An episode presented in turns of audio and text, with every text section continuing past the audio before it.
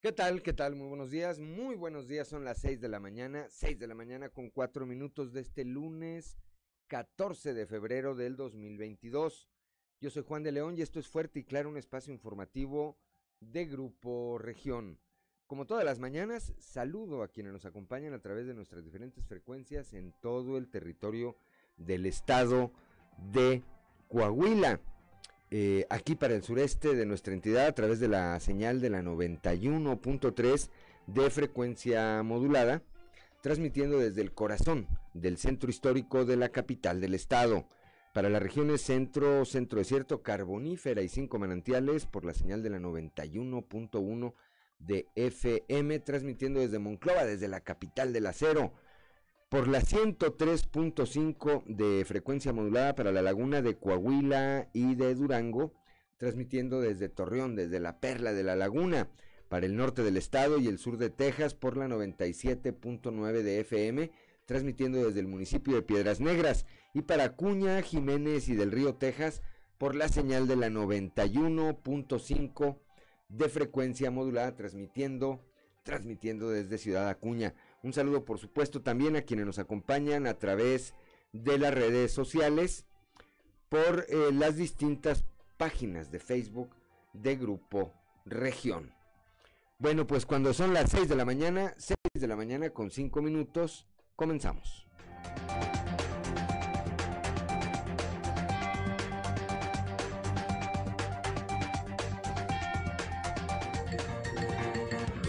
Esto es Fuerte y Claro. Transmitiendo para todo Coahuila. Fuerte y Claro. Las noticias como son. Con Claudio Linda Morán y Juan de León.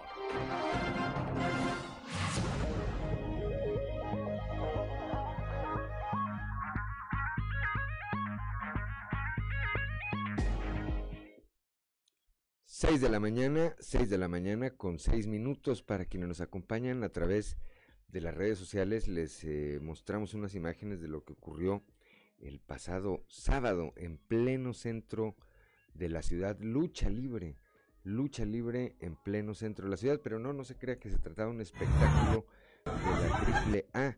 Dos eh, personas, dos personas eh, se liaron a golpes eh, en pleno centro, repito, en pleno centro de la ciudad de aquí, de Saltillo, en el eh, exterior de una cantina llamada El Casinito, ubicada en las calles de Lerdo y Acuña.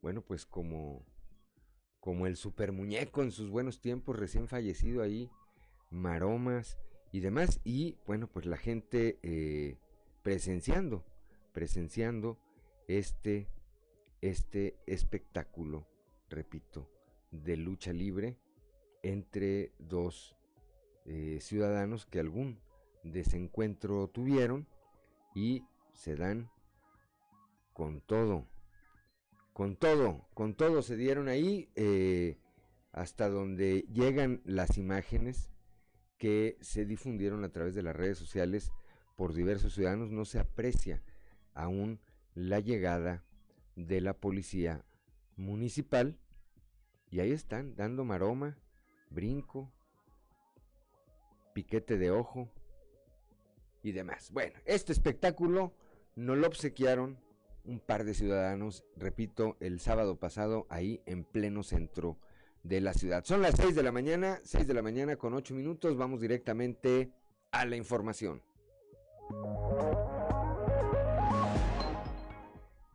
Bueno, un taxista, un taxista terminó prensado al interior de su unidad el, eh, la madrugada del pasado sábado luego de que otro vehículo le quitara el derecho de paso y lo proyectara, lo proyectara por varios, por varios metros.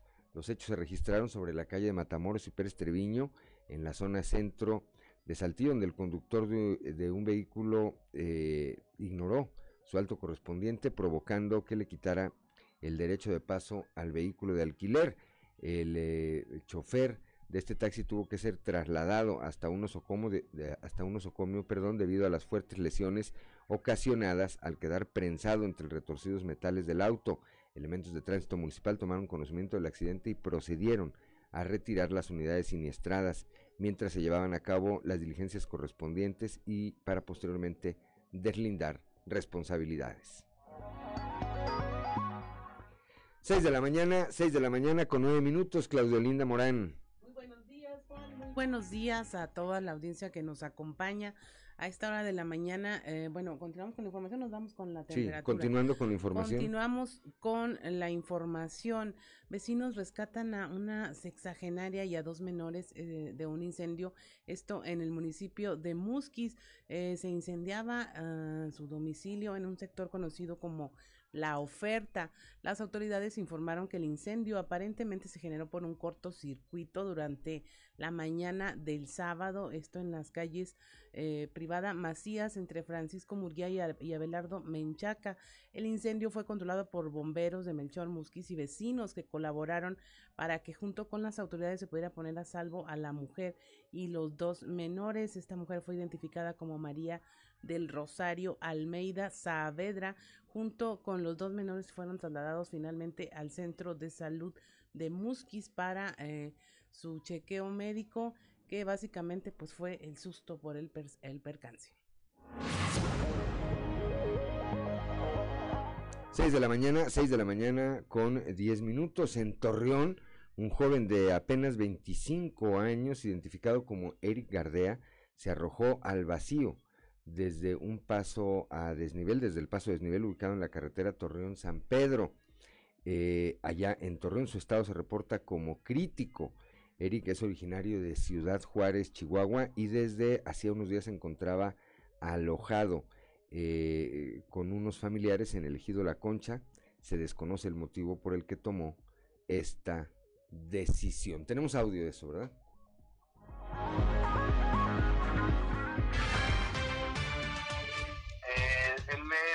De Ciudad Juárez a decir que un familiar tenía alguna un par de semanas que había llegado de Juárez aquí a Torreón y se quedaba con unos familiares en el ejido La Concha. Este, se desconocen los motivos por cuales se aventó, se aventó en el paso a nivel de, de senderos, el que se usa como retorno. Eh, cuando iba llegando la máquina de bomberos, precisamente se aventó, se aventó, todos los bomberos lo que hicieron fue bajarse, se bajaron, se bajaron los tripulantes con su botiquín y llegaron a la parte de abajo y le brindaron soporte de vida básico al joven, el cual la verdad pues estado de salud es crítico. Por ahí este tenemos una escala que es la escala de traumatismo craneoencefálico, se, se abrevia TCE, pues tenía un nivel grave, un nivel severo, tenía deformidad en la cabeza porque a los testigos dicen que cayó de pura cabeza. Todos los números lo que hicieron fue darle soporte vital básico de vida ya cuando llegó la ambulancia, pues nada más lo subieron y lo trasladaron al hospital general.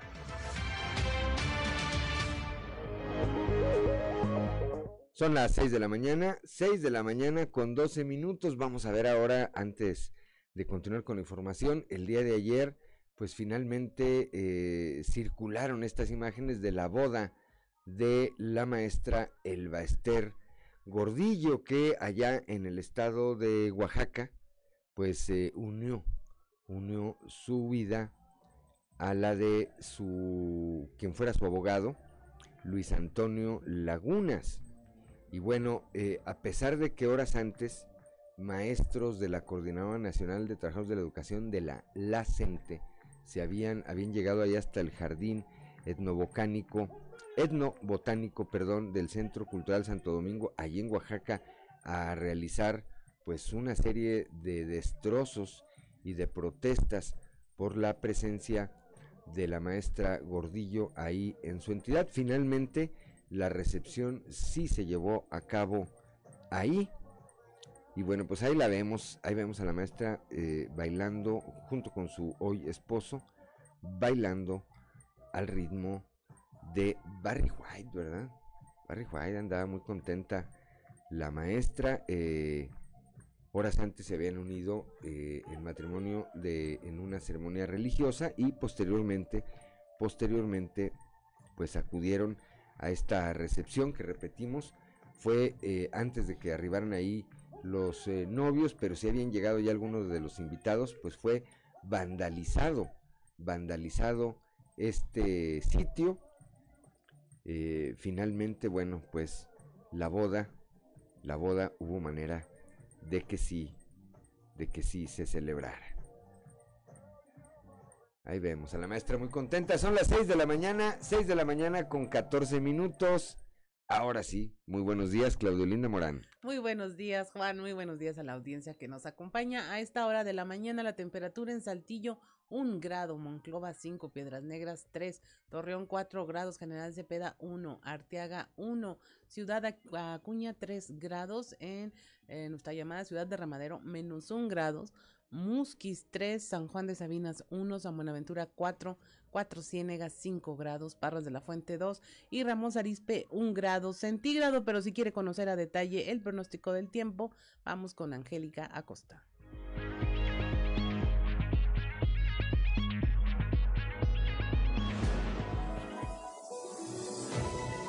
El pronóstico del tiempo con Angélica Acosta.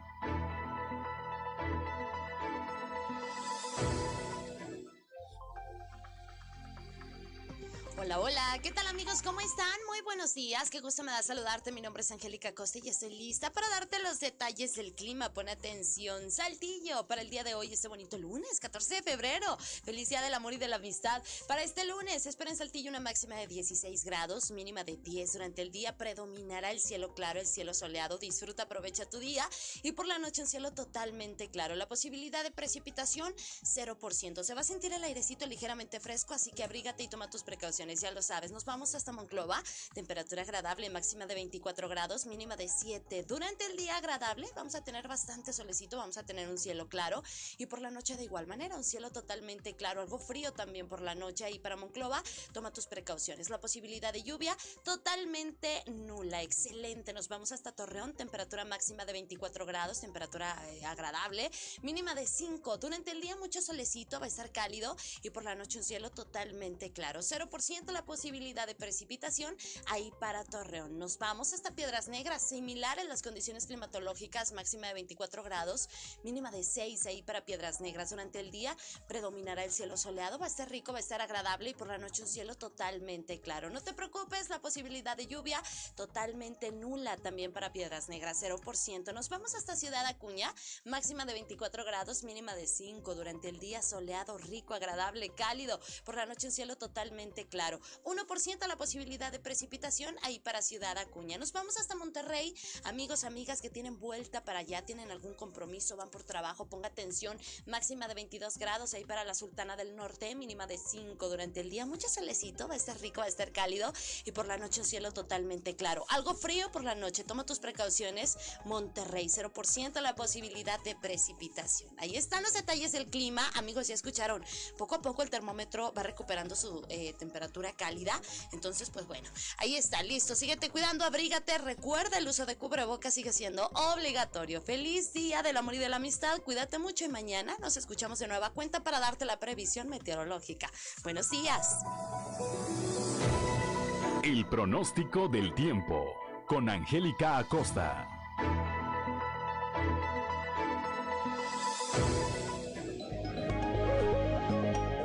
6 de la mañana, 6 de la mañana con 18 minutos. Vamos con las efemérides del día y Ricardo Guzmán.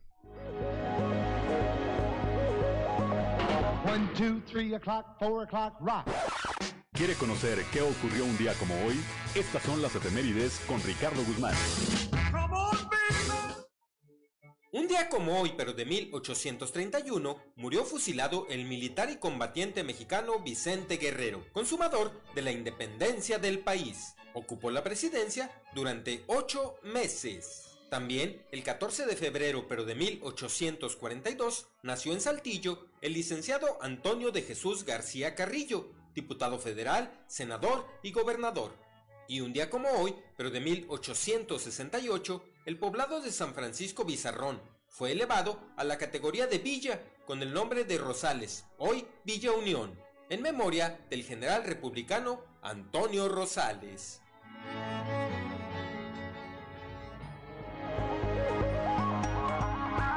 Son las, son las 6 de la mañana, 6 de la mañana con 19 minutos, que no se le haga tarde. Más adelante, más adelante le vamos a platicar también, pues rompieron Nadal Y Belinda, ¿verdad? Fue la otra noticia que corrió eh, como reguero de pólvora en las redes este fin de semana. Rompieron su compromiso, así lo hizo saber el cantante a través de un comunicado en sus redes sociales. Y el otro tema, auditorio Claudiolino Morán, pues fue la presencia de algunos personajes de la política estatal allá en el Super Bowl. ¿Cuánto costaba el boleto más barato, Claudelina Morán? Híjole, así el más baratito y que tenía que comprar dos, porque no se podía comprar solo uno, costaba 154 mil pesos una entrada general. General, allá, pero allá en Gallopa, sí, ¿verdad? así allá. donde no ves nada.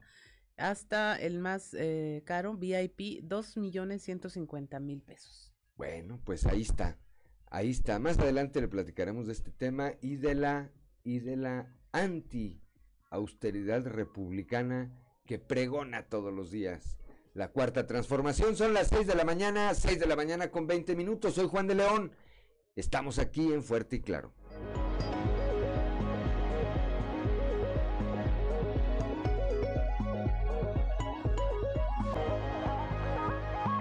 Son las 6 de la mañana, 6 de la mañana con 24 minutos. Vamos al mundo de los deportes con Noé Santoyo.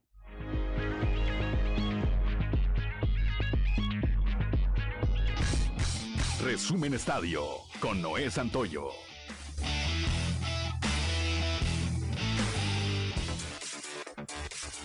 Como un megaproyecto fue anunciado el nuevo estadio de Tigres, que se mantendrá dentro de las instalaciones de la Universidad Autónoma de Nuevo León, para que el plantel deje el volcán con 55 años de historia. En una conferencia sobre la cancha del actual inmueble, fueron revelados los detalles de esta obra, la cual será diseñada por el despacho Populos encargados de diseñar el estadio de Rayados, además del estadio de Wembley, de Tottenham, entre otros. En el evento estuvieron presentes el gobernador de Nuevo León, Samuel García, junto al rector de la Universidad Autónoma de Nuevo León, Santos Guzmán. La construcción del inmueble costará 320 millones de dólares y se colocará como uno de los mejores estadios del mundo, el cual podrá albergar distintos deportes con una capacidad de hasta 42 mil personas. Uno de los movimientos más sonados del mercado invernal para los mexicanos en Europa es el inminente fichaje de Jesús Tecatito Corona con el Sevilla de la Liga de España. El Tecatito ya conoció las instalaciones y en las próximas horas será presentado de manera oficial.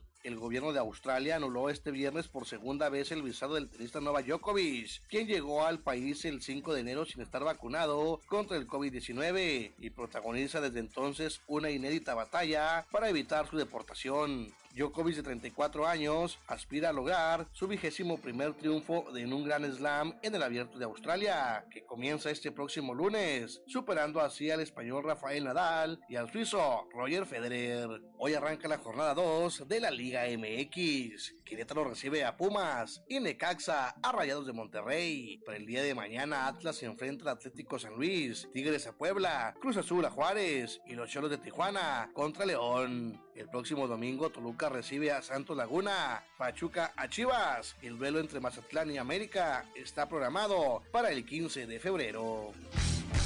Resumen Estadio con Noé Santoyo.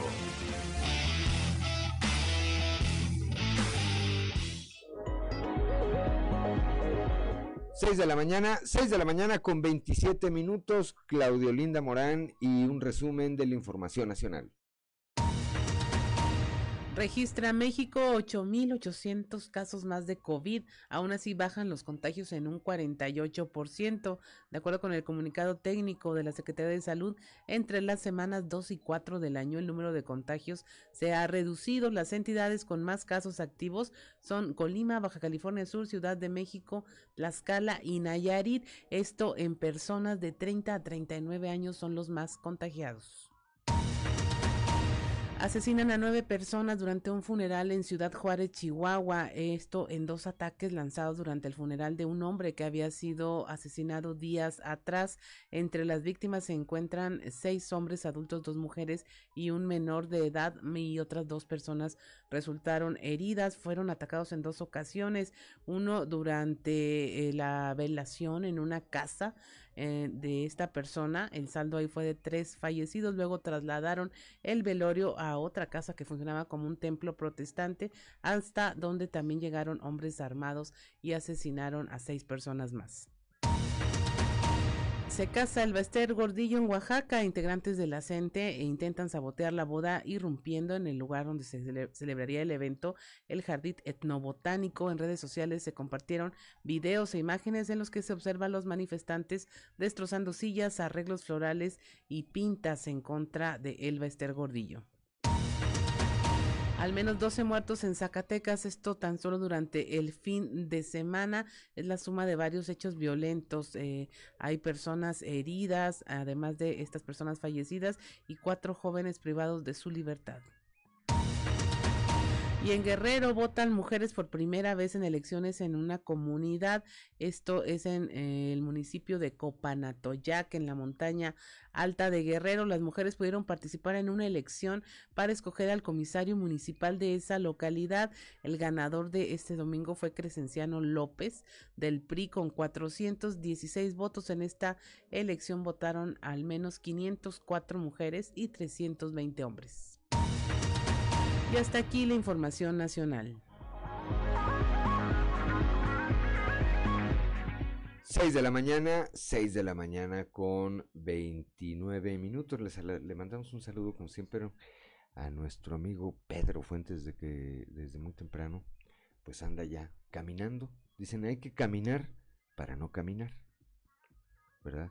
Anda caminando desde muy temprano y siempre está aquí atento este espacio. Un saludo con todo afecto, Pedro. 6 de la mañana con 29 minutos. Vamos rápidamente a la portada del día de hoy de nuestro eh, periódico, de nuestro periódico Capital, que en su nota principal, bueno, pues destaca este eh, fenómeno que está ocurriendo en eh, nuestra ciudad. Detona el alcohol, violencia familiar al inicio del 2000 22. Durante el mes de enero, la Unidad de Integración Familiar en Saltillo atendió 945 reportes de violencia hacia el interior de, las, de los hogares, consecuencia del consumo de alcohol. Más adelante le tendremos los detalles de esta información. Allá en la región eh, carbonífera y al eh, prácticamente cumplirse 16 años de la tragedia de Pasta de Conchos, eh, pues los deudos de 63 mineros exigen, exigen a la Comisión Federal de Electricidad y a todos los involucrados, pues que le hagan caso al presidente Andrés Manuel López Obrador, que prometió, que prometió, pues que iniciarían los trabajos de rescate y pues se les, se les va en reuniones, juntas, presentaciones y demás, pero no, nada más, no empieza. Más adelante también estaremos platicando con Moisés Santiago Hernández de este, de este eh, tema. En Torreón, el fin de semana, reventaron una mega fiesta. Menores ebrios, más de 50 menores de edad en estado de ebriedad y sobrecupo. Esto en, pues en un domicilio particular, las autoridades eh, municipales y estatales diluyeron este festejo aquí en la región sureste y después del alto número de contagios de COVID-19, las empresas comienzan a respirar y a normalizar sus actividades. Esto lo señala Mario Ricardo Hernández Saro, quien es presidente de la Asociación de Industriales y Empresarios de Ramos Arispe. El trabajo especial hoy a cargo de Leslie Delgado en este 14 de febrero, abrir caminos y encontrar el amor por medio de limpias energéticas. Pues a ver si así, ¿verdad? A ver si así Dicen, bueno, pues son las 6 de la mañana, 6 de la mañana con 32 minutos y vamos a nuestra columna en los pasillos.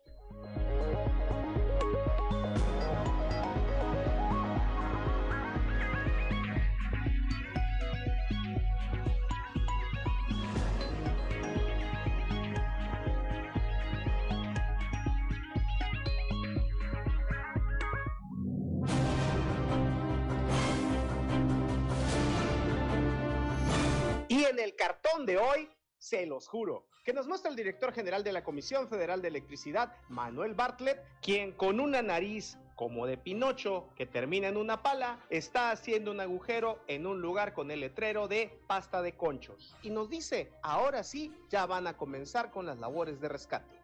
Avanzando en lo relativo a la tan traída y llevada revocación de mandato, anda ya personal del INE, que aquí representa José Luis Vázquez López. Y este domingo, diversos domicilios de la capital del estado tuvieron la visita de personal de la institución para notificar o dar seguimiento a ciudadanos que integrarán las mesas directivas de Castilla para el ejercicio. En el más reciente capítulo de la antiausteridad republicana del presidente López Obrador y la 4T, quien dio la nota ayer fue el senador Armando Guadiana al difundir una imagen de su presencia en el Super Bowl. A las críticas y cuestionamientos que le hicieron en redes sociales, el también empresario, como acostumbra, respondió que lo hace de forma tradicional y pagado con sus recursos.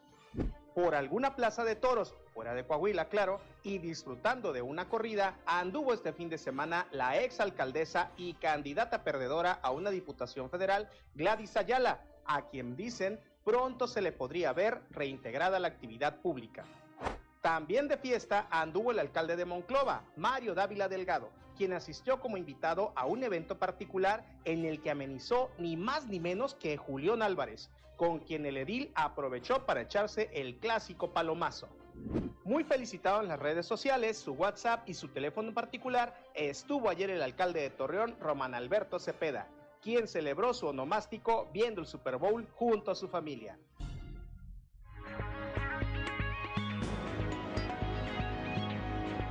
Son las 6 de la mañana, 6 de la mañana con 34 minutos. Saludamos rápidamente a don Joel Roberto Garza Padilla, ya desde Ciudad Frontera, que como todos los días pues nos envía una reflexión. La de hoy es, a mí me parece bastante, como todas, eh, bastante acertada. Dice, Día de San Valentín, el amor no deja de ser algo complicado. Y es que, tan, que, que cierto, y qué cierto es eso.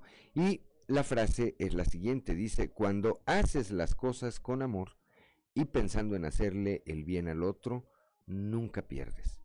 Quédate con esa paz de haber hecho lo correcto. Bendecido inicio de semana. Igual para usted, don Juan Roberto, y es cierto, es cierto, es eh, el amor es algo, es algo complicado, pero de eso platicamos más adelante con Ámbar Lozano y en el, en el mundo del espectáculo. 6 de la mañana, 6 de la mañana con 35 minutos, vamos rápidamente con Raúl Rocha mi compañero que platicó este fin de semana con eh, el presidente de la AIERA, la Asociación de Industriales y Empresarios de Ramos Arispe, Mario Ricardo Hernández Saro, sobre pues cómo avanzan las empresas después de esa eh, de ese repunte en los casos de COVID-19. Raúl, muy buenos días.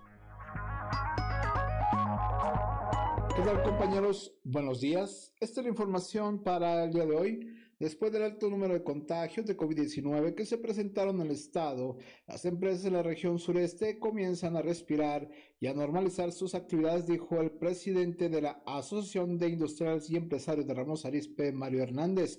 Reconoció que el mes de enero fue un mes atípico ante el alza de contagios que se presentaron en la fuerza laboral de las diferentes industrias en la región. Con las dos dosis tenemos eh, un porcentaje de 92% de, de cobertura. Y con la tercera dosis, la verdad es que todavía es muy poco, todavía andamos por debajo del, del 20%. Apenas están eh, aprovechando estos, esta campaña que empezó hace algunas, estas campañas que empezaron hace algunas semanas. Pero bueno, tranquilos porque pues ya cada vez se ven menos contagios. Eh, sí fue una locura eh, todo el mes de enero con muchísimos contagios que afectaron a la empresa, pero bueno, cada vez se ven menos y tranquilos porque bueno, la mayor parte de, de los trabajadores tienen un esquema de vacunación de dos dosis, lo cual se, se, ha, se ha demostrado que con esas dos dosis, ante algún contagio, pues las afectaciones que pudiera llegar a tener el trabajo, del trabajador en materia de salud son menores, ¿no? Entonces, este, tranquilos y esperando que siga la baja el tema de los contagios, sin bajar la guardia, sin, sin dejar de tener todas las medidas preventivas y que permite una reactivación eh, mucho más rápida, porque está siendo un, un inicio de año muy difícil. Esta Es la información para el día de hoy. Buen día. Son las 6 de la mañana, 6 de la mañana con 38 minutos, que no se le haga tarde. Claudia Olinda Morán. Allá en la región norte inició la capacitación a policías, esto en materia de equidad de género. Nuestra compañera Norma Ramírez nos tiene la información.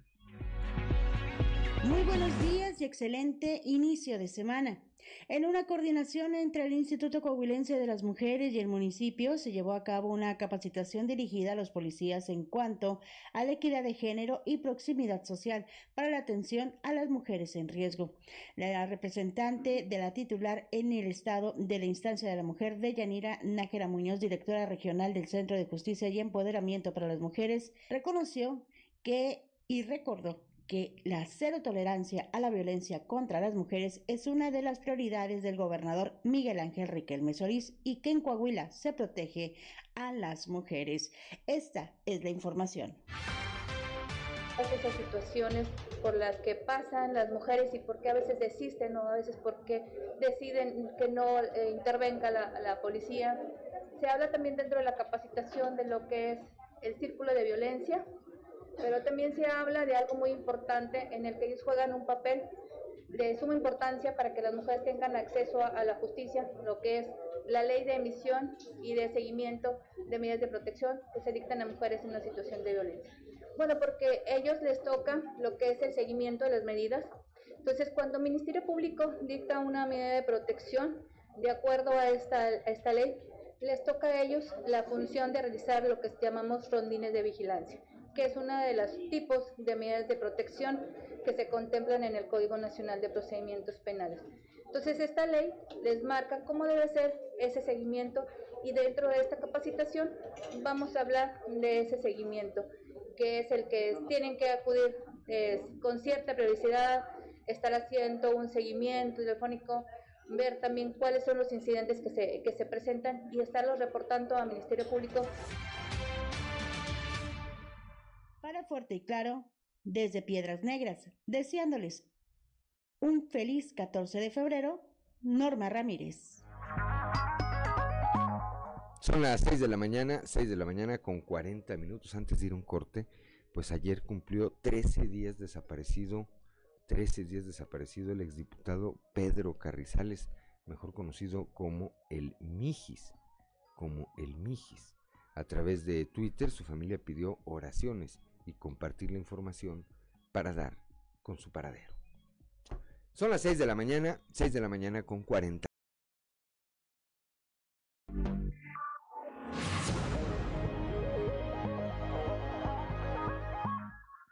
Son las 6 de la mañana, 6 de la mañana con 46 minutos allá desde la región carbonífera. Ya se encuentra en la línea telefónica nuestro compañero Moisés Santiago Hernández. Este retraso, este retraso en el inicio del rescate de los cuerpos de 63 mineros que eh, 63 eh, de los 65 que murieron en esta tragedia ocurrida allá en Pasta de Conchos, este retraso pues eh, provoca ya eh, enojo entre los deudos, repito, de quienes ahí perdieron la vida, que amenazan pues con diversas acciones para protestar. Moisés Santiago Hernández, muy buenos días. ¿Qué tal, Juan? Muy buenos días, Claudia. Es un placer saludarles desde la región carbonífera. Pues como bien lo, están mencionando, eh, en vista de que se han retrasado, se han retrasado los trabajos que se habían prometido a los deudos de pasta de conchos, bueno, platicamos con Elizabeth Castillo Rábago, viuda de Gilrico Montelongo, y aseguró que de lo contrario podrían tomar las instalaciones de la mina como medida de presión para que se inicien los trabajos, puesto que hasta este momento solo han sido promesas. Esto es lo que nos comenta la viuda de Pasa de Conchos. Están dando, muchas evasivas, todo eso. Sí, o sea, de que te, te vienes a la junta y te dicen casi lo mismo, se trata de lo mismo, eh, tienen ya un año haciendo perforaciones y siguen, o sea, siguen en su misma postura y pues es lo que más, para mí es lo que es mi prioridad y siempre ha sido mi prioridad, el rescate primero. Aquí estoy puesta y y el día que me digan que tenemos que estar aquí tomando la mina, las tomamos porque o sea, hay que hacer presión también, no nomás estar así de que lo que nos digan ellos, basarnos en lo que nos digan ellos. Pues ¿Qué significa para ustedes estos 16 años? Pues tristeza porque según que avance, pero pues no, no le vemos nada, nada, nada de avance. Seguimos en lo mismo, no se ha visto nada, no se ve nada. Hemos vivido una mentira tras otra, tras otra, tras otra y ahí vamos hasta la fecha. Yo veo las cosas muy muy largo, o sea, lo veo muy difícil para que para que quizás se nos logre el rescate.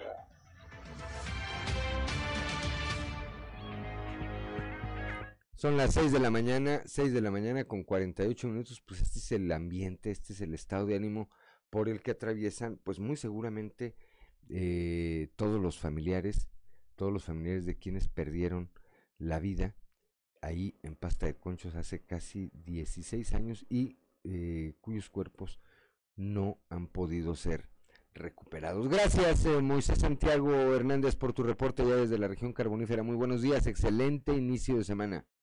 Igualmente, Juan, estaremos pendientes para seguir informando a nuestro amable auditorio. Es un placer saludarles desde la región carbonífera, su amigo y servidor Moisés Santiago.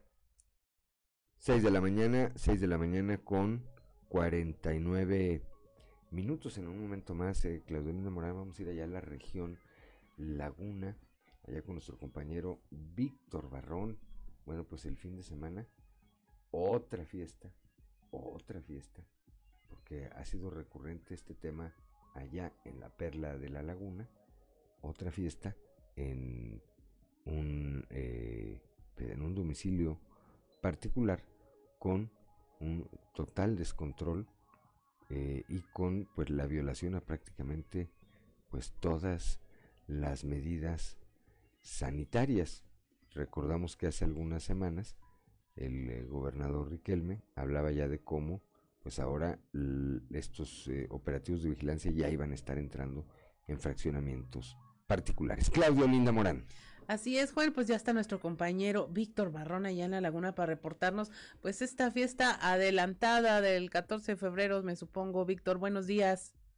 Claudia, buenos días y buenos días, Juan. Así es, pues en materia de revisión de eventos sigue, recordemos estamos en pandemia, Claudia, y bueno, se da este operativo de fin de semana donde ya en horas del domingo, eh, eh, en madrugada de este domingo, bueno, pues se recibe un reporte y se detecta esta, esta fiesta con presencia de menores de edad consumiendo bebidas embriagantes sobre el procedimiento que se aplicó, además de, bueno, los detalles en torno a esta situación, escuchemos los detalles que nos dio César Alvarado, coordinador de control de padrones de la Secretaría de Finanzas. Vamos a escuchar. Exacto. a nosotros nos llega un reporte ciudadano, aproximadamente como a las doce y media de la noche, llegamos al lugar y encontramos más de 250 personas dentro de este establecimiento sin denominación. Lo que comentamos, interactuamos ahí con las personas que dijeron ser los propietarios, que era una fiesta, pero más sin embargo, eh, preguntando ahí con los mismos asistentes, comunicaron que fue una fiesta que se convocó por medio de redes sociales con un costo de 40 pesos para ingresar y a simple vista detectamos ciertos menores de edad. Primero para permitir la salida de las personas para desaforar, eh, solicitamos la credencial del lector. Ahí van saliendo los mayores y se queda el grupo de menores y, y hacemos que le llamen a sus padres para que vaya a recogerlos la fiesta, como fue un cover, ingresan todo número de personas, pero el tema es que no, se vende el alcohol ahí. Llevan su alcohol a la fiesta. Entonces ahí a simple vista detectamos un número de algunos 40, 50 menores de edad. 6 de la mañana con 52 minutos. Así es, Víctor, y pues la actuación de las autoridades pues simplemente está apegada a la ley. Eh, hay que ver qué pasa con esos menores de edad, cuál es el, el, tema con los padres de familia y pues es un asunto que se está ah, tratando de eh, legislar a manera de no solo del municipio sino también del estado porque pues en la región como lo mencionaba nuestro compañero Juan de León pues ha sido recurrente este tipo de fiestas y de reuniones. Así es, tan es así que en estos operativos de revisión que recordemos, bueno, pues su finalidad es eh, eh, prevenir la cuestión de contagios por COVID-19, mantener el control en cuanto a los protocolos y eh, pues la, la salud de la población es lo primordial en el contexto de la pandemia. sin embargo, bueno, a, lo largo de los meses de la pandemia, pues esto fue recurrente, como lo comentas, Claudia, y se añadió a la actuación de estos eh, operativos, también PRONIS, eh, eh, actuando de forma directa en las ocasiones que se da precisamente esta situación. Hay un citatorio que en automático se les está ya girando a los padres para que se siga un procedimiento en torno a esta situación. Es decir, no solamente, pues sí, le detectamos, le hablamos, venga, recójalo, presentando acta de nacimiento para comprobar que ustedes eh, eh, el padre que tiene lazos filiales con el menor, no hay un procedimiento, Claudia, que implica eh, pláticas para ambos, padres y, para los menores, y demás, todo esto a cargo de PRONIF como parte de estos operativos. Así es, y pues el propósito es regular este desfogue, porque por un lado tenemos pues lugares que son muy vigilados, muy controlados en temas sanitario, cupo, horarios, que son quienes les invierten a esta eh, industria del entretenimiento y de las fiestas y de todo. Y por el otro, pues tenemos este caos, desorden que arriesga a las personas, pero que sin duda pues también da lectura de cómo está la situación actual en donde la pandemia pues ha restringido todo este tipo de eventos y pues por algún lado tenía que, que salir esta necesidad de las personas de reunirse en términos como más libres y sin tantos acotamientos sanitarios. Pero pues veremos qué pasa, estaremos al pendiente de este tema. Mi estimado Víctor, muchas gracias. Muchas gracias, feliz inicio de semana, un saludo. Son las 6 de la mañana con 55 minutos. Gracias a Víctor Barrón. Estamos en Fuerte y Claro. Regresamos.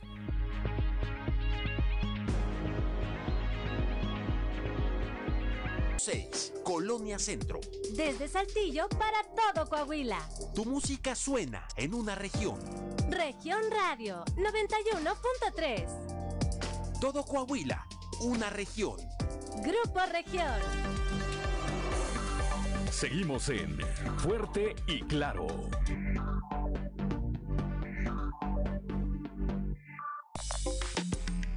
Convicciones con Rubén Aguilar.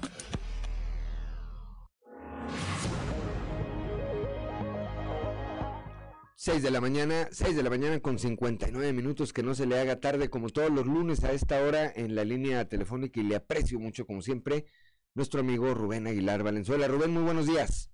Buen día, Juan, buen día que nos escucha hoy. Pues mira, hace casi ya 15 días, eh, eh, latinos y mexicanos contra la corrupción y la impunidad presentaron una investigación muy sólida a partir de imágenes, fotografías, videos, documentos que pues, eh, plantean la posibilidad, la alta posibilidad de uso de uh, de influencias, de tráfico de influencias y de conflicto de interés del hijo del presidente a partir de la investigación sobre una casa en la que vivió en Houston con su esposa, eh, propiedad de eh, uno de los directivos de la empresa Baker Hughes, eh, que vende equipos a, a, Pemex. Y que durante ese periodo eh, la empresa vendió eh, contratos por eh, cientos de millones de dólares a, Pemex y de otro lado que contratos que ya tenía se fueron a la fueron eh, modificados a la alza en el precio a favor de esta empresa. Y bueno que no hay registro alguno de la renta de la casa, del contrato de renta que vale en esa, en esa cuadra, esa casa vale 6.125.000, 130.000 pesos de renta mensual. Eh, hubo videos del interior, el exterior de la casa, etcétera. Y bueno, no será muy fácil pues a, responder a, esta investigación si tú eh, pues, enseñas los eh, el contrato de arrendamiento y ves que pues, pagaste esto, una casa de lujo con cine, con alberca, etcétera. Ah, parece ser que el ejemplo no cumple en el caso del hijo mayor del presidente respecto a la austeridad, pero ese es otro problema. El tema el punto aquí no es austeridad, el punto aquí es posible corrupción, tráfico de influencia y conflicto de interés. Y uh, que explique por qué vivía ahí y Pemex a su vez, esta empresa obtenía extraordinarios contratos. Y el presidente, fuera de sí, francamente fuera de sí, pues eh, en lugar, con una actitud de venganza, de odio, de venganza, se deja ir con todo contra eh, mexicanos contra la corrupción y impunidad y Loret de Mola violentando las leyes, la constitución, etcétera, y no mostrando ningún documento eh, para probar el que no hubo tráfico de influencias, el que esa casa no se la regalaron al hijo, este, sino que la pagó, etcétera, tan fácil como eso, pero no lo han hecho y cada día que pasa pues se consolida la eh, fundada sospecha de que por parte del hijo mayor del presidente hubo eh, tráfico de influencias y conflicto de interés. Y eh, pues eh, mientras no haya documentos que en contra de lo que evidencia latinos y mexicanos contra la corrupción y impunidad, pues seguirá esa mancha y quedará como en evidencia que ahí hay actos de corrupción en el círculo más cercano del presidente y que el presidente al defender con agresión, no con documentos, a su hijo, eh, pues también él se convierte en un cómplice de la corrupción, este, Juan. Sí, Rubén, y es que a diferencia de otros eh, señalamientos que se habían hecho al presidente o a su gestión al frente del gobierno federal, este reportaje pues dio en su línea de flotación y así lo demuestra la reacción que eh, que tuvo como que, tan atinadamente describes, decir, eh, con rabia, con furia y hasta ayer su hijo había guardado este eh, silencio. Ayer salió a dar una explicación que me a través de las redes sociales que me parece que deja más dudas porque él habla que es empleado de Kane de K Partners y resulta que la página de internet de esta empresa pues se hizo se hizo eh, el domingo también el, fin de semana el fin de semana de acuerdo a eh, pues los eh, metadatos que se pueden ver y las imágenes colocadas en el sitio son capturas de pantalla y tienen como fecha de creación el sábado 12 12 de febrero. Entonces la respuesta, pues ahí eh, habla por sí misma, una respuesta eh, pues poco creíble, apresurada, en el ánimo de por fin salir a decir algo y pues me parece que va a dejar las cosas todavía mucho más revueltas para la familia presidencial, Rubén. Absoluto, pues, absolutamente revueltas, este, inconsistentes, eh, hay un grupo de accionistas de la propia empresa que solicitan ante la evidencia de los hechos investigación eh, a los eh, eh, directivos de la empresa porque está en riesgo la buena imagen y puede entrar en conflicto con las autoridades dentro de los Estados Unidos y afectar los intereses de la empresa. En todo caso, pues ahí está, ahí está el hecho, ahí está esta acción de venganza eh, del presidente, ahí está la evidencia de la violación de las leyes, del uso eh, de parte del poder del SAT y de otros órganos del Estado, ahí está la inconsistencia de la respuesta del hijo del presidente, ahí está la casa, ahí está todo, ahí está.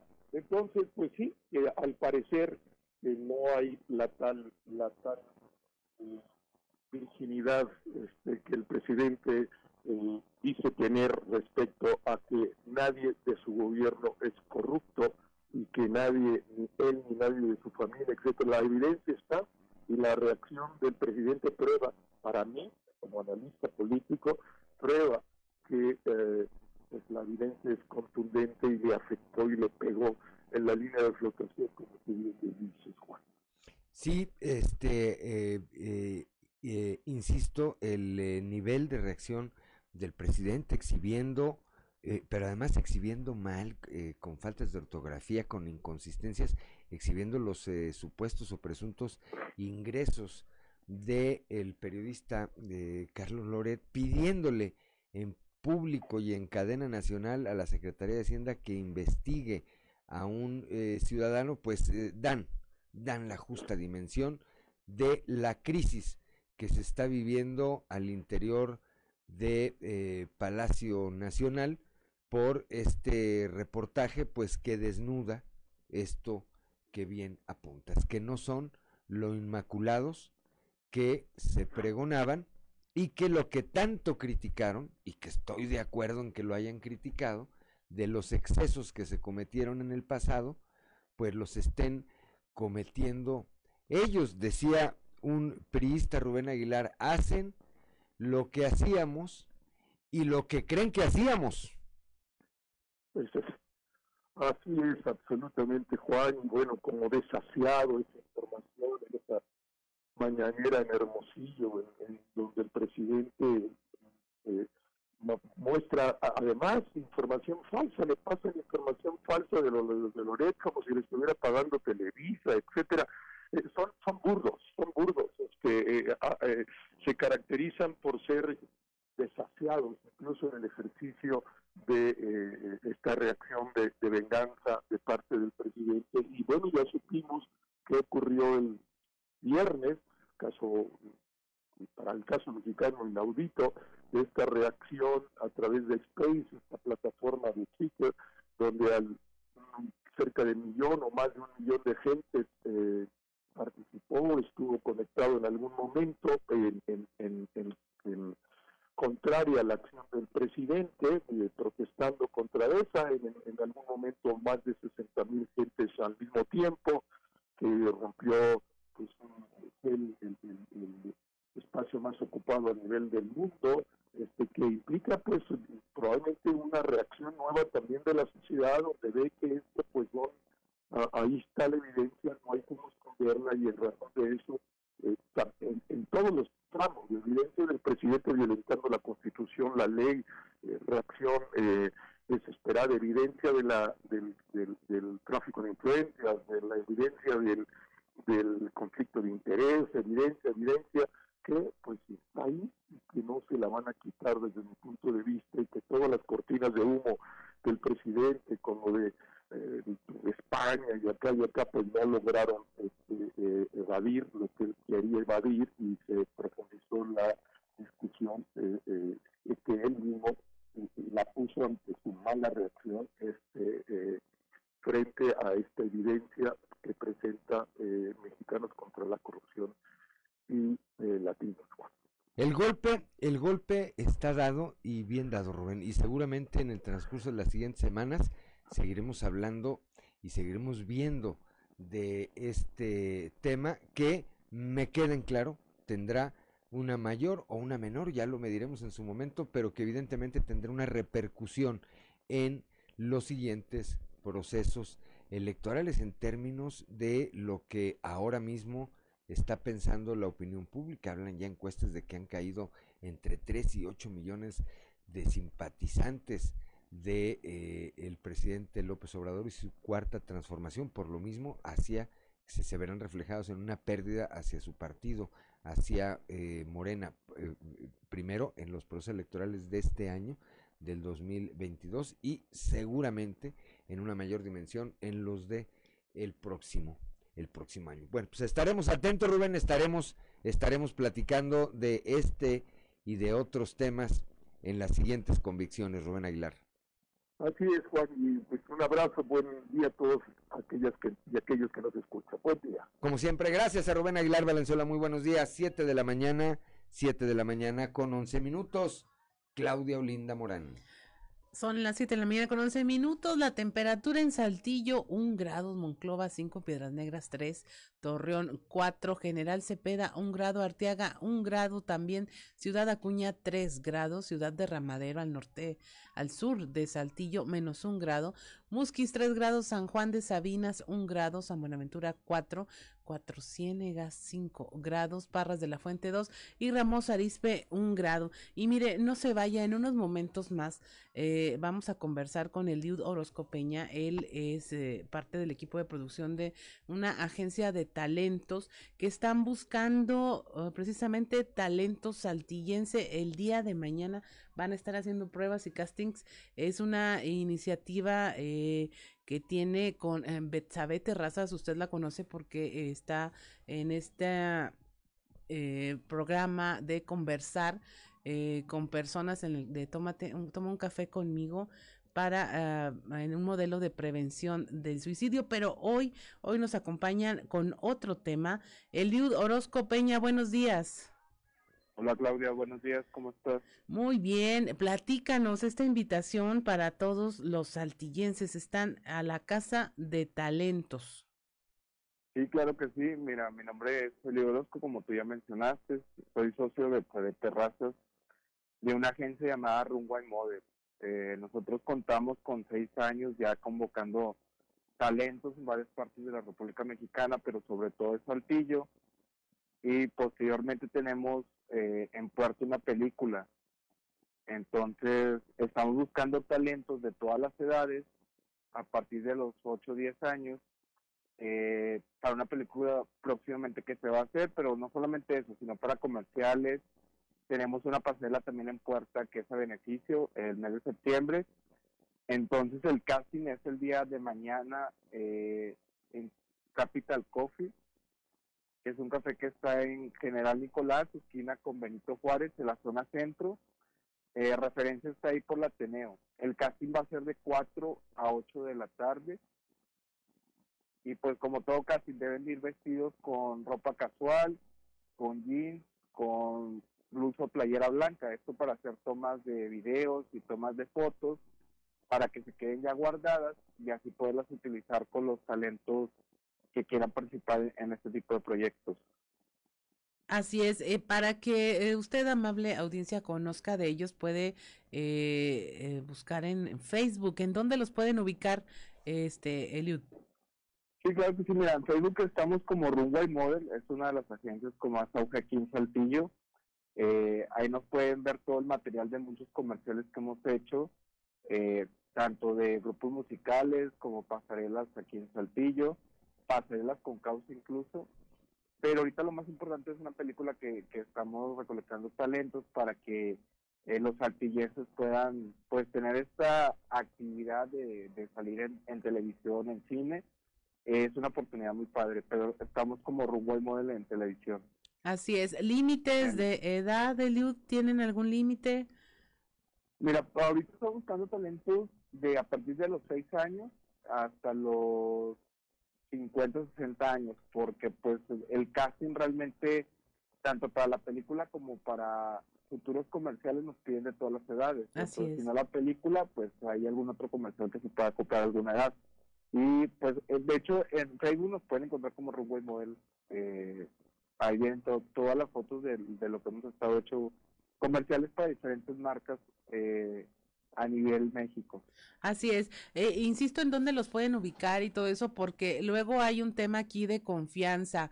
De repente eh, suenan por ahí convocatorias medias turbias donde las personas pues no confían en de qué estamos hablando, pero ellos tienen ya una tradición de seis años de trabajo aquí en Saltillo y saben de lo que estamos hablando. Pareciera que de repente en Saltillo no hay oportunidades de este tipo de modelaje, de actuación, pero sí la hay, se ha hecho mucho cine aquí en Coahuila, a veces nos es desconocido, pero resultaría sorprendente enlistar la cantidad de películas que se han filmado en Coahuila y evidentemente hay personal también de aquí de la región y de las regiones participando en ellas y esta es una muy buena forma de probarse y empezar en algo uh, que a lo mejor pues teníamos talento y no sabíamos, ¿no?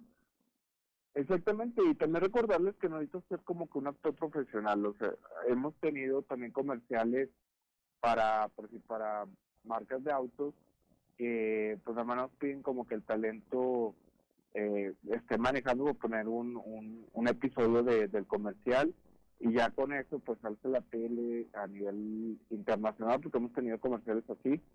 Entonces yo invito a todos los altillenses que puedan acudir al casting mañana de 4 a 8 porque es vivir la experiencia que te puedan pagar y aparte como tú comentas Claudia es una fuente de trabajo e inspirar a más personas de que eh, puede ser partícipe de este tipo de eventos tanto de comerciales como de películas, porque hemos tenido películas y también el área de lo que viene siendo pasarelas de moda. Así es. Entonces buscan eh, todo tipo de talentos, todo, todos los perfiles, todas las edades prácticamente con o sin experiencia. Hay que acudir a esta cafetería ubicada en la esquina de Juárez y Nicolás Bravo de 4 de la tarde a 8 de la noche. Más o menos cuánto tiempo se lleva eh, el estar en este casting. Se lleva aproximadamente entre 15 a 20 minutos. Son tomas fáciles de, de fotos, de grabar eh, un pequeño video para que nosotros lo podamos enviar a, a, a los directores de, de las películas, de los comerciales, y ellos decidan eh, el perfil que van a tener para cada área. Entonces, desde todas las edades, y acá también pues en las pasarelas hemos ocupado pues niños, eh, chavos jóvenes de, de entre 16, 30 años. Entonces tenemos un mercado muy amplio para todas las edades, eh, por eso es desde los 6 años hasta los 60, eh, porque nos han pedido incluso adultos mayores para grabar cierto tipo de comerciales o de películas. ¿A dónde hay que comunicarse, Ludo? ¿Es solamente hay que llegar? No, mira, eh, pueden llegar ellos sin problema mañana, eh, mañana el día de mañana va a estar ahí va a estar recolectando lo que vienen siendo las fotos y los videos para la, las personas que vienen a asistir. De hecho, nos han estado enviando mensajitos, pero les dejo también el número de ella para cualquier información que puedan enviar vía WhatsApp. Es el número 844-175-7711. Entonces, pero mañana pueden llegar ellos y pues el casting va a ser algo largo para que puedan asistir y tomarlos en cuenta.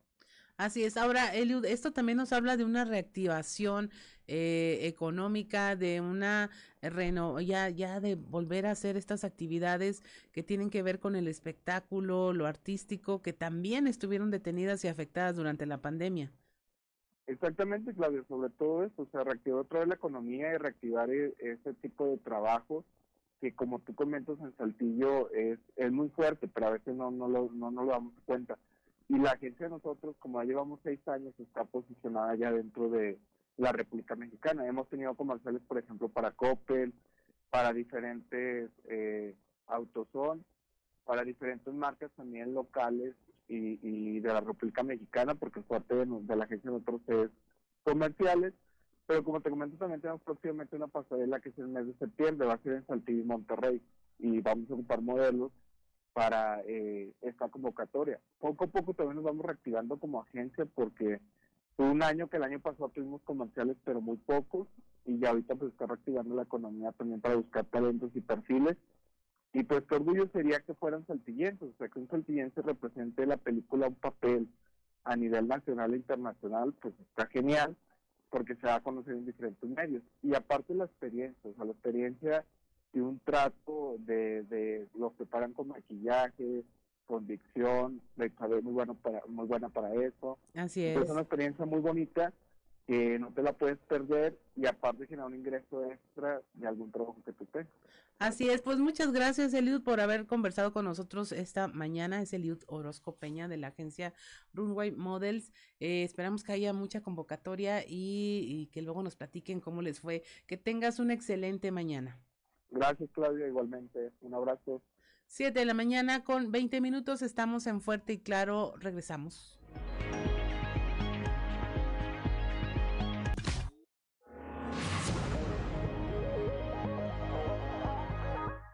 Son las 7 de la mañana, 7 de la mañana con 25 minutos, como todos los días allá desde la capital del acero, nuestro compañero periodista y amigo Toño Zamora. Toño, muy buenos días.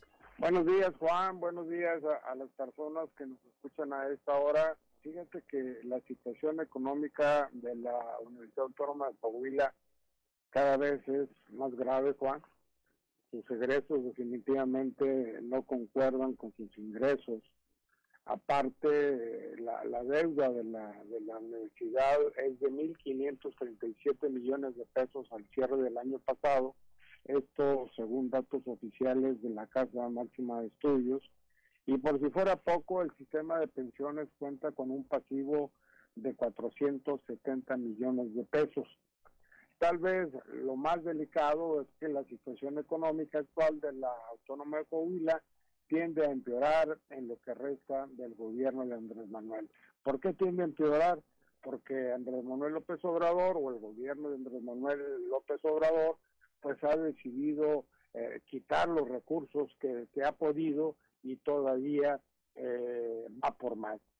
¿Cómo le ha hecho la universidad eh, para mantenerse hasta el momento? Eh, pues aquí el asunto es que el gobierno de Coahuila ha salido al quite, pero en estos momentos también que, que también hay reducción de presupuesto al Estado, la capacidad para seguir subsidiando la universidad se, agotó.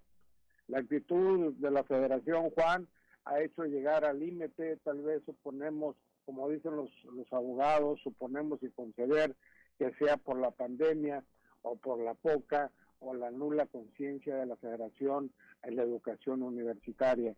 Cabe señalar que al interior como al exterior de la Autónoma de Coahuila no existe una idea precisa o aproximada de lo que está sucediendo. Cierto, no solamente la Universidad de, Coahuila es la que está padeciendo ese problema, sino todas las eh, universidades del país eh, pues, han recibido recortes en su presupuesto y pues bueno, nadie sabe, nadie supo a dónde va a ir a parar o a dónde ha ido a parar ese dinero, Juan. Así es, eh, pues sí, esa es la situación que impera ahí en la autónoma, en la autónoma de Coahuila la semana pasada que anduvo allá por eh, Monclova precisamente el rector de la Universidad del Ingeniero Salvador Hernández Vélez, pues daba cuenta de entrada de que ya no se, re, de, se recontrataría a cerca de mil empleados eventuales y sí. esto iba a traer o esto va a traer un ahorro considerable eh, si no mal recuerdo se hablaba de 140 y tantos millones de pesos anuales que pues evidentemente van a servir para enfrentar para enfrentar algunos de los compromisos que tiene esta institución. Es un ahorro considerable, Juan, pero desempleo, a final de cuentas. Pues sí. Eh, el tema es que tampoco eran trabajadores de tiempo completo, eran trabajadores sí, eventuales, hay que, eso hay que perderlo de vista, ¿verdad? Y eh, seguramente muchos de ellos tenían otro trabajo o algún otro eh, ingreso, por eso estaban en calidad de eventuales ahí. Seguramente habrá quienes no, Toño, y que caigan en esta, eh, en este supuesto del que tú hablas, pues que queden, que queden desempleados. Pero esa es la situación de la universidad. A eso está orillando el eh, gobierno federal con esta serie de medidas de carácter financiero que no solamente la universidad, a muchas otras instituciones, eh, a muchos otros gobiernos tiene tiene ahorcados en materia presupuestal, Toño. Sí, definitivamente, ¿no? Y, yo creo que pues también la situación de, de, del erario público total, pues bueno, ya no está así como que digas, bueno, vamos a echarle la mano porque al final de cuentas eh, el gobierno federal ha aportado dinero incluso para el pago de, los aguinaldos, para el pago de los a los pensionados. Hay que recordar, Juan, que la planta de jubilados es de 2.228 ex trabajadores y hay 3.400, 3.005, perdón, la plantilla es de 3.005, es decir, casi están a la par, ¿no? Entonces la situación sí se torna más alarmante con este pago que tienen que hacer eh, pues cada mes, eh, Juan. Pues sí, ahí ahora sí que lo estoy diciendo como una alternativa y, como una cosa que de la que se ha hablado y se habla en otras instituciones, pues el tema de las cuotas, que tampoco resuelve de fondo, pero que seguramente en algún momento tendrá que ser, o, o ser los servicios mejor. Pero ¿qué servicio reduces, Toño? No, no, o sea, es decir, no aceptas a tantos alumnos, si no aceptas a tantos alumnos, eh, pues yo creo que vas a afectar la planta laboral, este, sí, definitivamente, ¿no? Yo creo que, este, pues yo creo que ese es, ese es un grave problema que está sucediendo y por ahí, este, el modelo universitario de Coahuila, este, pues está batallando y va a seguir batallando hasta que este gobierno federal este, termine. Ojalá y no, y ojalá y dicen que va a estar Andrés Manuel López Obrador el fin de semana en Coahuila, pues que vengan con buenas noticias, ¿no? Hay una de estas noticias, apoyo a la universidad, la clínica que está pendiente en San Buenaventura, que la prometió hace como tres años cuando vino la primera vez y sigue sin, sin, sin iniciar la obra. En fin, Juan, para hacer lunes yo creo que empezamos muy así, quién sabe cómo. Pues sí, mejor eh, concentrémonos en qué es el día del amor, amor y la- y de la amistad. Y después de ver eh, la boda este fin de semana de la Ah, maestra qué bo- Elba Ester, qué bueno, pues uno tiene que creer, Toño, de nueva cuenta en el En el amor, amor. mi querido Toño. Sí, imagínate setenta y tantos contra cuarenta y tantos, debe haber mucho amor. Y 370 y tantos millones. No, bueno, no estábamos hablando de eso. Bueno, Toño, pásala bien, pásala bien. Excelente lunes excelente inicio de semana. Hasta mañana. Gracias, son las 7 de la mañana con 32 minutos, Claudia Olinda Morán. Pues continuamos con la información. Una anotación, pues es que así se creaban antes los grandes imperios, ¿no? Como entre los matrimonios y ya lo estamos viendo. Además tenemos dos ejemplos recientes en la política. Además, ¿verdad? Sí. Sí. Bueno, continuando con la información, la presidenta honoraria del DIF Coahuila, Marcela Gorgón, encabezó una reunión de evaluación y seguimiento sobre las acciones de salud física y emocional de la- las personas adultas mayores que asisten a los comedores y centros comunitarios de dicha dependencia, acompañada por las madrinas y padrinos de cada uno de los 23 centros que operan en la región sureste de la entidad, enfatizó en la necesidad necesidad de dar seguimiento para que cada uno de los asistentes a dichos comedores cuente de entrada con todas las dosis de vacuna contra la COVID-19, toda vez que la pandemia representa un riesgo de enfermedad grave para este grupo poblacional. Asimismo, reconoció la labor voluntaria que realizan las madrinas y padrinos de estos centros comunitarios, ya que ello permite primero detectar de manera oportuna las necesidades alimentarias y de salud de estas personas adultas mayores para poder atenderlas de forma prioritaria. En Coahuila operan 84 centros comunitarios y comedores dirigidos a las personas adultas mayores. Paula Rodríguez López, madrina del comedor Miguel Cárdenas en la colonia Bellavista de Saltillo resaltó el compromiso voluntario de las madrinas y padrinos para cuidar la salud de la población adulta mayor. Son las 7 de la mañana, 7 de la mañana con 34 minutos. Bueno, en eh, el, este contexto del 14 de febrero, Grupo Región tiene un contenido especial, un trabajo especial de nuestra compañera Leslie, Leslie Delgado. Escuchemos.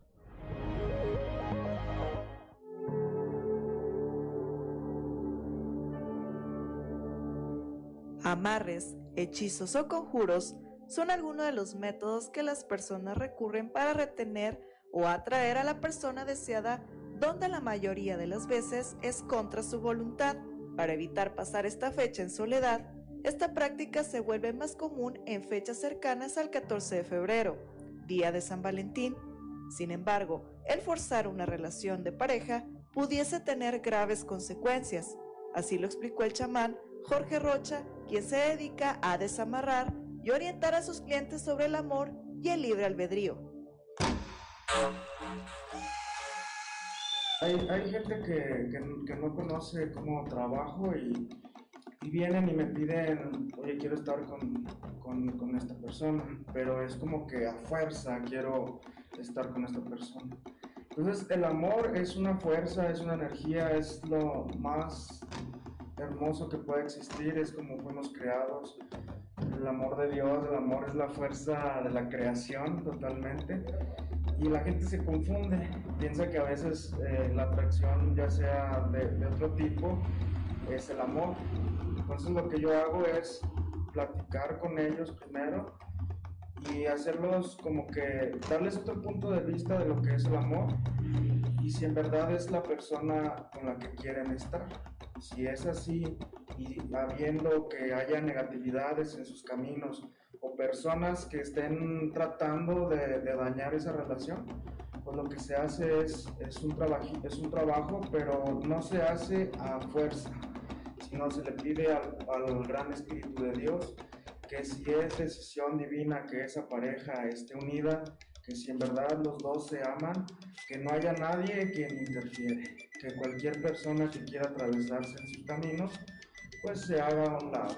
Eso es, eso es lo que yo hago, yo no hago ah, amarres, yo hago desamarres. Jorge atiende a sus clientes en un local ubicado en la colonia Fundadores en primera instancia realiza una consulta para determinar cuál es el mal que aqueja al visitante. Posteriormente, sugiere hacer una limpia energética invocando a los cuatro elementos de la naturaleza para que todas las malas vibras desaparezcan y brinden una mejor claridad para tomar decisiones o, como él lo dice, abrir caminos. Haría lo siguiente, le haría una limpia a la persona en la cual la persona visualiza qué es lo que quiere en su vida, en su existencia. Si esta persona quiere encontrar el amor o una pareja y ya tiene una imagen de lo que quiere, que lo visualice.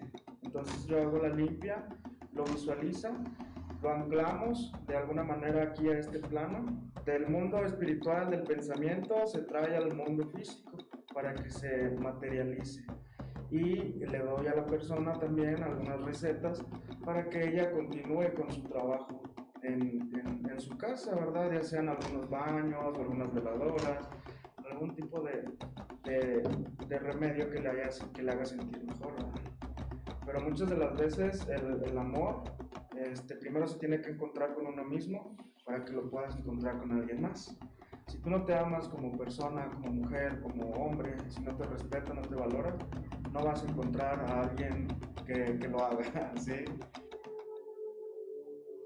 Por su parte, el obispo de Saltillo, Monseñor Hilario González, opina que este tipo de métodos no son aptos para los católicos ni para las personas en general, ya que desde su punto de vista, el amor debe de estar fundamentado en Dios, por lo que no se deben recurrir a este tipo de remedios.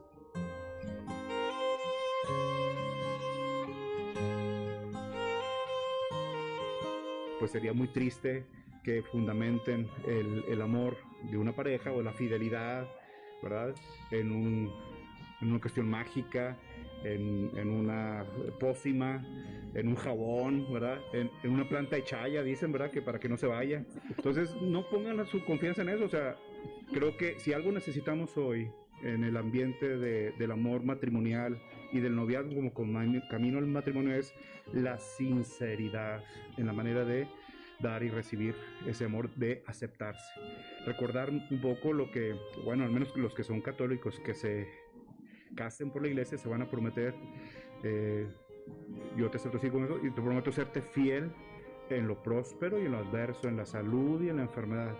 Y un amor y un respeto de todos los días de la vida. Hay que prepararse para eso. Y eso no se hace con pócimas, ni con jabones, ni con plantas, ni con cosas de eso. Se hace con una experiencia sincera de un amor que se, se ofrece y que se recibe también. Finalmente, Jorge aconsejó a que las personas se replanteen la decisión de amarrar o retener a una persona, puesto que sería contraproducente el no tener lo que desean por parte de su pareja y decepcionarse porque no responde a las expectativas que tenían. Y al final de cuentas, este, caigo en la conclusión de que no es la persona indicada para mí. Entonces, el peor castigo es estar con alguien que no, que no quieres. Sí, eso de entrada. Ahora hay una ley divina que dice que el que manipula será manipulado. Hay que tener mucho cuidado con, con tratar de, de, convencer a una persona. Hay, hay, hay, muchas maneras y hay muchas maneras bien horribles de, de hacer todo ese tipo de trabajos, pero yo recomiendo que la verdad tengan mucho cuidado. Es, es mejor pedirle a Dios que si es mi, mi, pareja ideal, la persona indicada, se me abran los caminos para que se dé una relación bonita.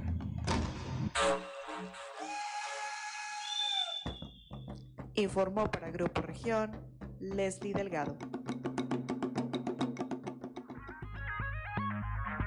7 de la mañana, 7 de la mañana con 40 minutos. Oye, pero además nuestra compañera Lili se, se la hizo ahí de, le hicieron ahí, pues si alguien la tenía amarrada ya se la desamarraron. Y si, si andan amarrando, bueno, pues igual a lo mejor ya la amarraron y cuenta se dio, ¿verdad? 7 de la mañana con 41 minutos. Hoy que estamos hablando de estos temas por ser el día del amor y la amistad. Estamos aquí en Fuerte y Claro.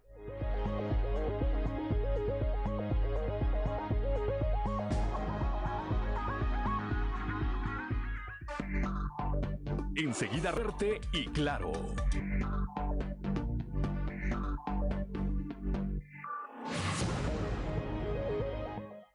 Siete de la mañana con 46 minutos. Vamos ahora a algo que vale la pena leer con Alberto Bordman. Algo que vale la pena leer con Alberto Bortman. Excelente jornada, estimado amigo Juan de León y amigo Radio Escuchas. Mil gracias por su sintonía. Esta semana, en algo que vale la pena leer, vamos a platicar del libro Lo diferente de Hugo Iriart.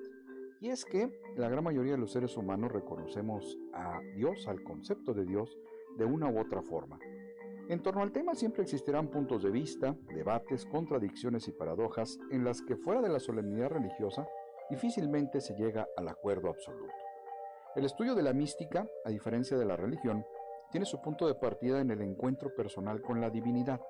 En este contexto, la fenomenología ha centrado su estudio en la experiencia religiosa, precisando que Dios no es algo que realmente se pueda llegar a conocer, sino por el contrario, es algo indescriptible, indescifrable, en otras palabras, lo totalmente otro. Dios no existe, existe aquello a lo que podemos atribuirle un comienzo, un final, un tiempo y un espacio. A Dios no se le atribuye ninguna de estas características, por lo tanto, Dios no existe, porque Dios es. Como bien apunta Hugo Iriart, reconocido escritor galardonado en 1972 con el premio Javier Villarrutia, y miembro de la Academia Mexicana de la Lengua en su más reciente producción ensayística Lo Diferente, Iniciación en la Mística de editorial Random Penguin House Mondadori, 2021, al referir que para entender un poco más lo anterior podríamos pensar en una figura geométrica o en un número. Un círculo puede representarse pero no existe como tal. 2, de igual forma, tiene una existencia diferente a un elefante o a una silla. Existe lo que se destruye, por ejemplo, ni un círculo ni el número 10 pueden destruirse. Son inmateriales y atemporales. Ameno y elocuente, Hugo Iriart indaga, reflexiona y pone sobre la mesa de la discusión interior las diferencias entre religión y mística, lo sagrado y lo profano, el bien y el mal, la certeza y la creencia. Cada capítulo se desarrolla de forma breve con amplias referencias a filósofos como Ludwig Wittgenstein, Simone Weil o Rudolf Otto, así como los propios maestros del autor José Gauss, Luis Villoro y Gallegos Rocofao. Una lectura diferente porque, como bien lo dice Iriart, Dios es lo diferente, aquello a lo que no puede aplicarse ningún predicado. De Dios no sabemos nada, ni nada podremos saber, porque Dios no se parece a nada. Una lectura por demás interesante, lo diferente de Hugo Iriart. Amigos lectores, mil gracias por su sintonía y nos escuchamos la próxima ocasión cuando tengamos lista de nueva cuenta la recomendación de algo que vale la pena leer. Excelente semana les desea su amigo Alberto Borman y recuerden, en estos tiempos de monopolio digital y tecnológico, leer un libro es hacer revolución.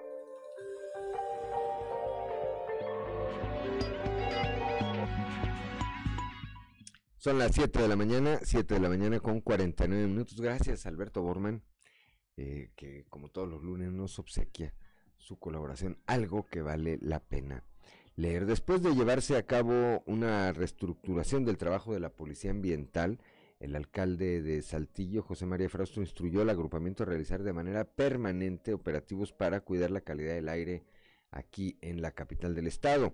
Sofía Franco, quien es directora de Medio Ambiente y Espacios Urbanos, señaló que como parte de las primeras acciones identificó una quema de llantas. Se acudió a liquidar el fuego y se logró asegurar alambre resultado de esa quema, por lo cual se dio aviso oportuno al Ministerio Público. Narró que dentro de los recorridos, personal de la Policía Ambiental se percató la presencia de humo negro en puntos como la carretera antigua Monclova y el bulevar Isidro López, en donde después de proceder a apagar el fuego retiraron el alambre. La titular Medio Ambiente y Espacio Urbano señaló también que se aseguraron neumáticos en las faldas de la Sierra de Zapalinamé a fin de prevenir su quema e incluso un posible incendio en ese lugar.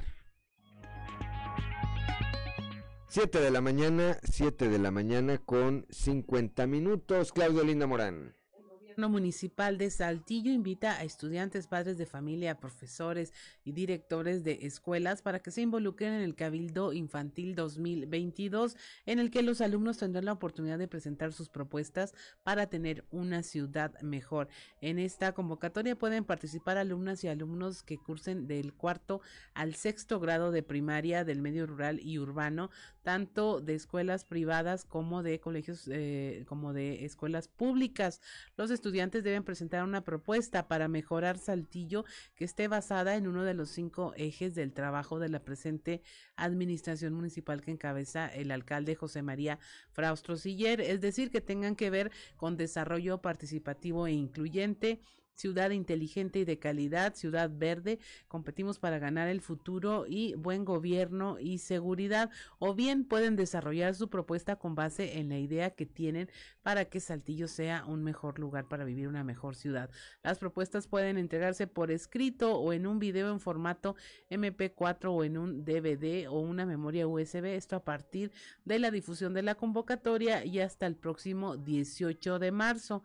El material se recibirá en el DIF Saltillo ubicado allá en el centro metropolitano o en la dirección de educación ubicada en la propia presidencia municipal. Las propuestas serán valoradas por un jurado y posteriormente, con el apoyo del Instituto Electoral de Coahuila, se definirá a las alumnas y alumnos que en el Cabildo Infantil desempeñarán los cargos de alcaldes, síndicos y regidores.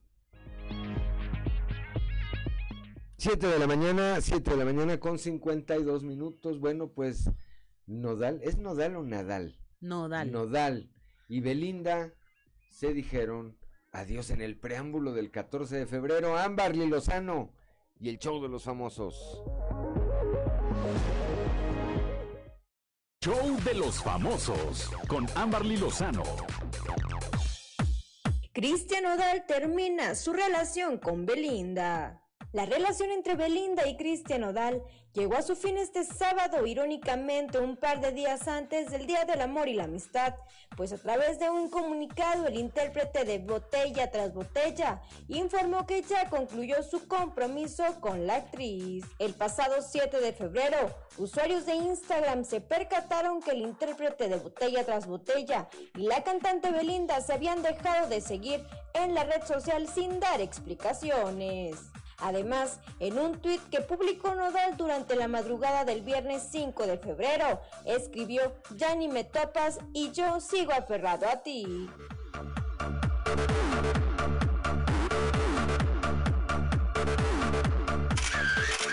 El guardaespaldas del estafador de Tinder demandará a Netflix por violar sus derechos humanos. El guardaespaldas del estafador de Tinder, también conocido como Simón, demandará a Netflix por violar sus derechos humanos. Así lo señalaron, ya que supuestamente aparece en el documental ocasionando sufrimientos mentales.